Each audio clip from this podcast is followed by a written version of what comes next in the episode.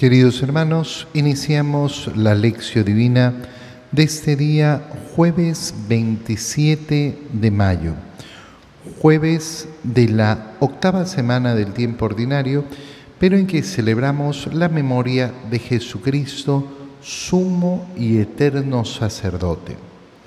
Por la señal de la Santa Cruz de nuestros enemigos, líbranos Señor Dios nuestro, en el nombre del Padre y del Hijo y del Espíritu Santo. Amén.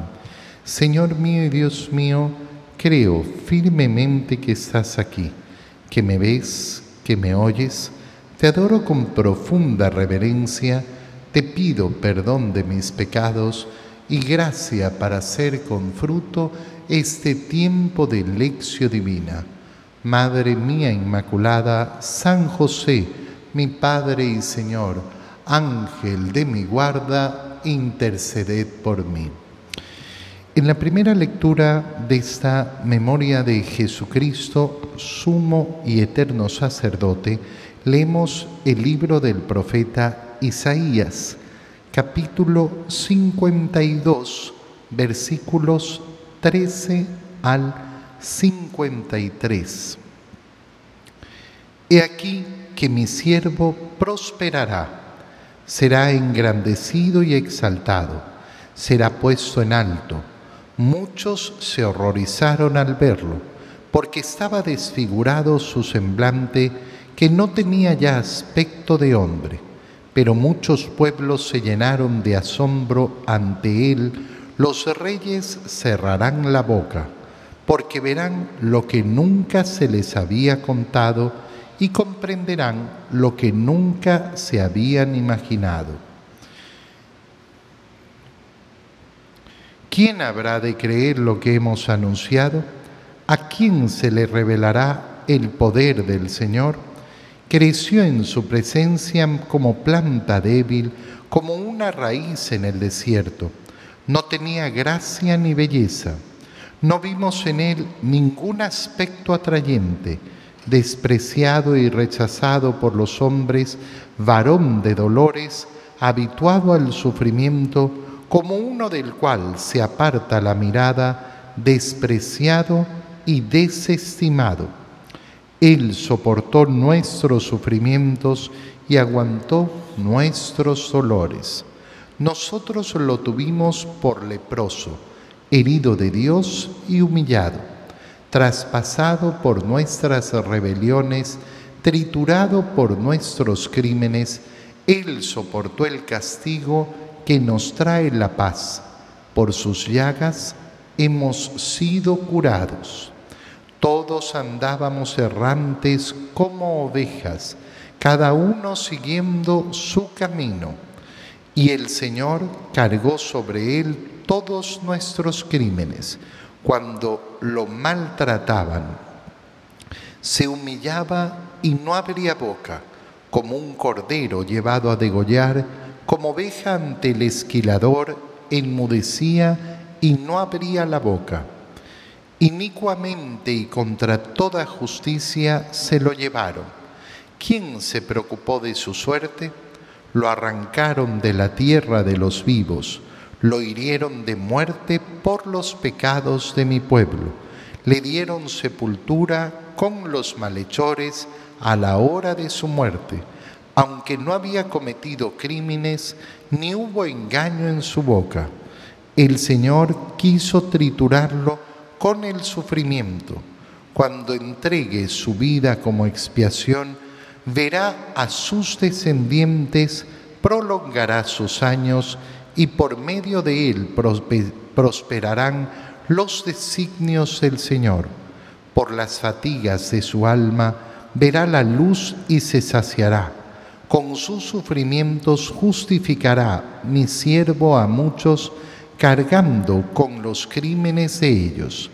Por eso le daré una parte entre los grandes y con los fuertes repartirá despojos ya que indefenso se entregó a la muerte y fue contado entre los malhechores, cuando tomó sobre sí las culpas de todos e intercedió por los pecadores. Palabra de Dios. Es verdaderamente precioso en esta celebración de Jesucristo sumo y eterno sacerdote, meternos en profundidad en esa lectura del profeta Isaías que no tiene en el Antiguo Testamento paragón en cuanto a la exactitud, a cuanto esa imagen tan clara sobre el modo en que Jesucristo ha ejercido el sacerdocio como víctima entregada al Padre. Estamos en lo que se llama eh, esos cánticos del siervo de Yahvé, de ese siervo herido. He aquí que mi siervo prosperará, será engrandecido y exaltado estas primeras palabras nos hacen pensar en cómo va a ser puesto en alto ese siervo de Dios, cómo va a ser engrandecido y claro, la primera imagen que se nos puede venir a la, a la mente es la gloria del mundo, la gloria de las cosas de las cosas terrenas. Y sin embargo, inmediatamente comienzan las imágenes que no van por ese lado Muchos se horrorizaron al verlo. Muchos se horrorizaron al verlo. ¿Por qué? Porque estaba desfigurado su semblante, que no tenía ya aspecto de hombre. Entonces, cuando escuchamos estas palabras, no tenía aspecto de hombre comenzamos a pensar y a ver a Jesucristo en la cruz. Ahí está ese siervo de Dios engrandecido y exaltado. Pero resulta que esa imagen entonces no tiene nada que ver con la imagen de la humanidad, de la lógica del mundo, de la grandeza del mundo. No, tiene que ver con esa imagen de Cristo crucificado, horrorizados al verlo, desfigurado su semblante, porque no tenía aspecto de hombre. Se llenaron de asombro los pueblos ante él, los reyes cerraron la boca cuando contemplamos el misterio del sacerdocio de Cristo y entendemos que el sacerdocio de Cristo no es otra cosa que justamente entregarse y entregarse en la cruz y derramar toda su sangre y ser verdaderamente puesto y contado entre malhechores, ser ese cordero pascual, ser esa víctima, profunda víctima, entonces efectivamente vamos entendiendo cómo es ese sacerdocio de Cristo. ¿Quién habrá de creer lo que hemos anunciado? ¿A quién se le revelará el poder del Señor. ¿Quién? ¿Quién ha de creer lo que hemos anunciado? ¿Quién va a creer efectivamente lo que estamos diciendo? Es decir, que nuestra salvación se ha realizado de una manera tan macabra, que se ha realizado de una manera tan, tan, tan eh, eh, desencarnada, eh, tan terrible. ¿Y a quién se le va a poder revelar que en la cruz verdaderamente se ha realizado nuestra salvación? Que en la cruz verdaderamente ha sucedido toda la glorificación, todo ese engrandecimiento, toda esa exaltación de Jesucristo. Creció en su presencia como planta débil. Y recordamos efectivamente esa escena donde nuestro Señor vuelve a Nazaret una vez iniciada su vida pública. ¿Y qué es lo que hace? Comienza a anunciar el Evangelio y no es recibido. ¿Por qué? Porque lo habían visto crecer en medio de ellos. ¿Acaso este no es el hijo del carpintero? ¿Acaso no viven sus parientes aquí con nosotros? ¿Acaso no lo vimos crecer? ¿De dónde ha sacado este poder? ¿De dónde ha sacado esta autoridad? Y efectivamente creció en su presencia como una planta débil, como una raíz en el desierto. No tenía ni gracia ni belleza no vimos en él ningún aspecto atrayente y nuestra mirada se vuelve a dirigir a, ese, a esa vía dolorosa donde el Señor camina en medio del pueblo, totalmente destrozado, contado como nada, despreciado y rechazado por los hombres, varón de dolores habituado al sufrimiento, con uno del cual se aparta la mirada, despreciado y desestimado. Fíjate cómo hemos pasado de la imagen inicial, engrandecido y exaltado, puesto en alto, a despreciado, del cual se aparta la mirada. Y ahora comienza a explicar ¿Por qué se realiza esto? Porque Él ha soportado nuestros sufrimientos, ha aguantado nuestros dolores. Aquel que mira las cosas solo con la lógica del mundo, ¿qué es lo que hace? Bueno, lo único que hace es efectivamente eh, mirar el deseo de no sufrir, el deseo de vivir una vida feliz, una vida en gloria, una vida en paz. Y entonces no logra entender nunca que ese sufrimiento de Cristo no es por cuenta de Él, sino por la cuenta que nosotros teníamos que pagar. Y por eso el mundo, ¿cómo lo ve? Como un leproso, herido de Dios. Y aquí una palabra preciosa, humillado, humillado. Qué importante es repetirse esta palabra al contemplar a nuestro Señor. Cristo en la cruz, ¿cómo está? Está humillado. ¿Y por qué es importante repetirse esta palabra?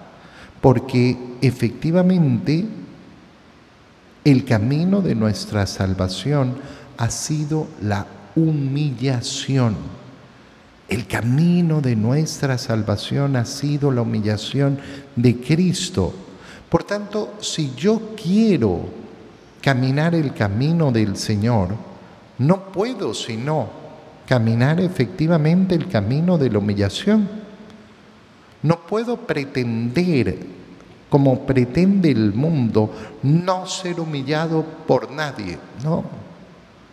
Yo tengo que estar dispuesto a la humillación, tengo que estar dispuesto al sacrificio, tengo que estar dispuesto a la entrega. No son los estándares del mundo los que tienen que gobernar y regir mi corazón, son los estándares de Dios y el mundo a los humillados siempre los llamará idiotas. ¡Qué idiota! ¿Cómo se deja humillar de esa manera? Y el que camina el camino de Cristo sabe dónde pone su corazón, sabe a quién le entrega su corazón, sabe delante de quién cuentan sus obras, traspasado por nuestras rebeliones. Fíjate qué palabra tan impresionante. Estamos hablando de tantos siglos antes de Cristo. Y vemos cómo el profeta Isaías describe la pasión del Señor con una exactitud tremenda. Por eso cuando meditamos el Via Crucis, lógicamente que acudimos una y otra vez a estas palabras de Isaías, traspasado, traspasado, y nosotros nos fijamos inmediatamente en ese costado traspasado del Señor, nos fijamos en sus manos, en sus pies, traspasados por los clavos, triturado por nuestros crímenes. Él soportó el castigo que nos trae la paz. Es decir, Él ha asumido sobre sí nuestra culpa. ¿Para qué? Para que nosotros podamos acercarnos a la reconciliación y encontrar en esa reconciliación la única paz verdadera. La única paz verdadera. Aquellas personas que se siguen engañando buscando la paz externa, que el mundo esté en paz, que mi familia esté en paz, que todo esté en paz, eso me va a dar felicidad. No, hermano mío, la felicidad se encuentra en la verdadera paz. Y la verdadera paz no es otra que vivir en la reconciliación con Dios a través del sacrificio de Cristo en la cruz.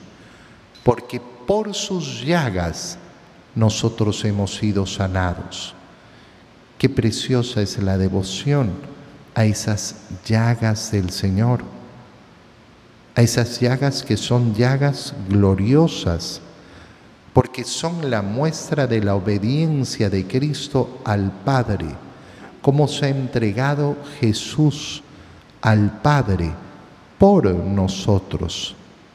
Todos andábamos errantes como ovejas, siguiendo nuestro propio camino, pero Él ha cargado sobre sí nuestros crímenes y cuando lo maltrataban, de nuevo se humillaba y no abría la boca, como cordero llevado a degollar, como oveja ante el esquilador, enmudecía y no abría la boca.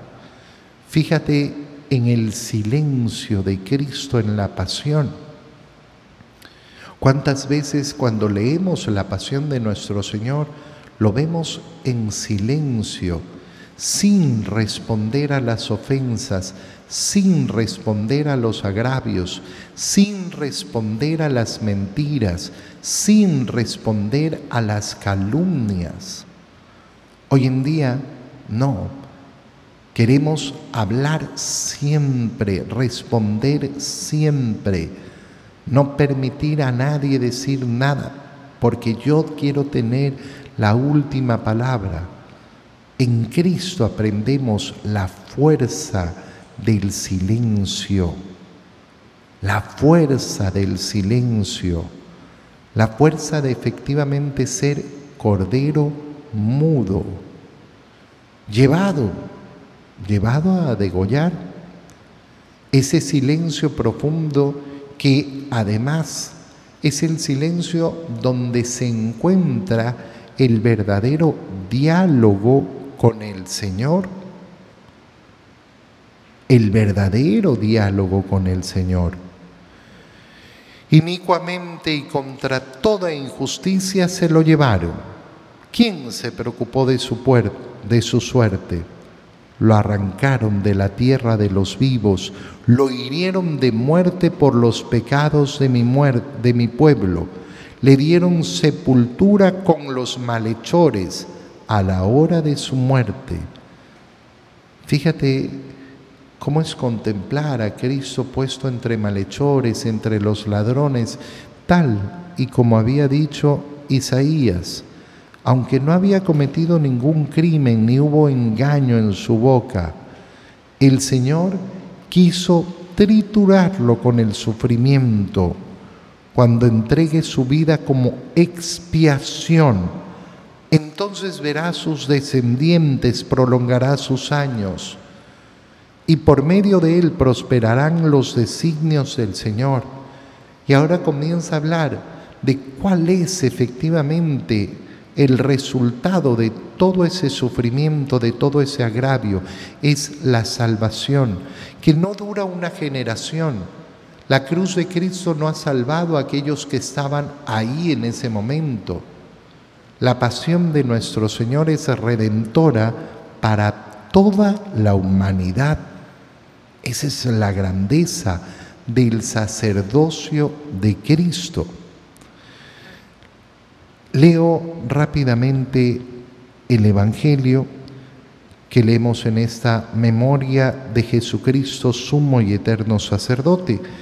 Evangelio de San Lucas, versículo 20, perdón, capítulo 22, versículos 14 al 20.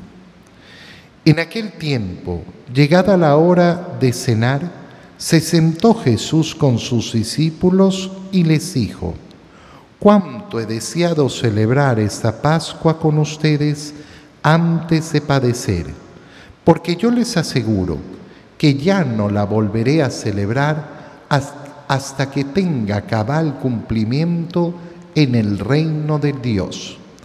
Luego tomó en sus manos una copa de vino, pronunció la acción de gracias y dijo, tomen esto y repártanlo entre ustedes, porque les aseguro que ya no volveré a beber del fruto de la vid hasta que venga el reino de Dios.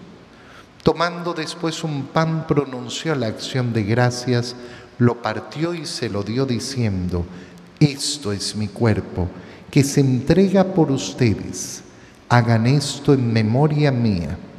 Después de cenar, hizo lo mismo con una copa de vino, diciendo, esta copa es la nueva alianza sellada con mi sangre que se derrama por ustedes. Palabra del Señor. Esta memoria de Jesucristo, sumo y eterno sacerdote, nos hace meternos en la escena de la última cena que nos presenta el Evangelio de San Lucas. Y qué bello es pasar de la lectura de Isaías, de ver ese cordero mudo, humillado, triturado, a la escena donde esa acción que conocemos bien es la acción de la cruz, se va a convertir en memorial a través de la celebración de la Santa Misa. Cuando una persona no ama la misa, ¿qué pasa en su corazón? No ha abierto los ojos. No ha abierto los ojos y sigue viviendo según la lógica del mundo. No ha abierto los ojos para entender que en la misa lo que vivimos es justamente eso el memorial del sacrificio de Cristo, que es el que nos brinda la paz, que es el que nos brinda la reconciliación. Qué precioso es cuando entendemos que verdaderamente, si yo quiero vivir esa paz con el Señor, bueno, empiezo donde tengo que empezar ¿Y dónde tengo que empezar? En hacer esto en conmemoración del Señor. ¿Y qué es lo que tengo que hacer en conmemoración del Señor? Tomar y comer, porque esto es su cuerpo. Tomar y beber, porque esta es su sangre. Vivir la Eucaristía vivir la comunión. No hay nada más grande, no hay nada más importante en este mundo. Qué bonito es acercarnos efectivamente a comulgar, sabiendo que Jesucristo es sumo y eterno sacerdote, sacerdote para siempre, que Él se ha ofrecido una vez para siempre por nuestros pecados, pero que nosotros participamos de ese único sacrificio en cada Eucaristía y somos invitados una y otra vez y otra vez y otra vez a alimentarnos de su cuerpo, alimentarnos de todo su ser. Pidámosle al Señor en este día en que celebramos su sacerdocio, que nos permita entender cómo participamos nosotros de ese sacerdocio de Cristo, haciendo lo mismo que Él, entregándonos a la voluntad de Dios, humillándonos por servir al Señor permitiendo que el mundo crea que somos unos tontos, pero viviendo efectivamente con la enorme inteligencia de aquel que ha abierto los ojos a lo que es verdaderamente importante. Te doy gracias, Dios mío, por los buenos propósitos, afectos e inspiraciones que me has comunicado en este tiempo de lección divina te pido ayuda para ponerlos por obra. Madre mía Inmaculada, San José, mi Padre y Señor, Ángel de mi guarda, interceded por mí. María, Madre de la Iglesia, ruega por nosotros. Queridos hermanos, que tengan un feliz día.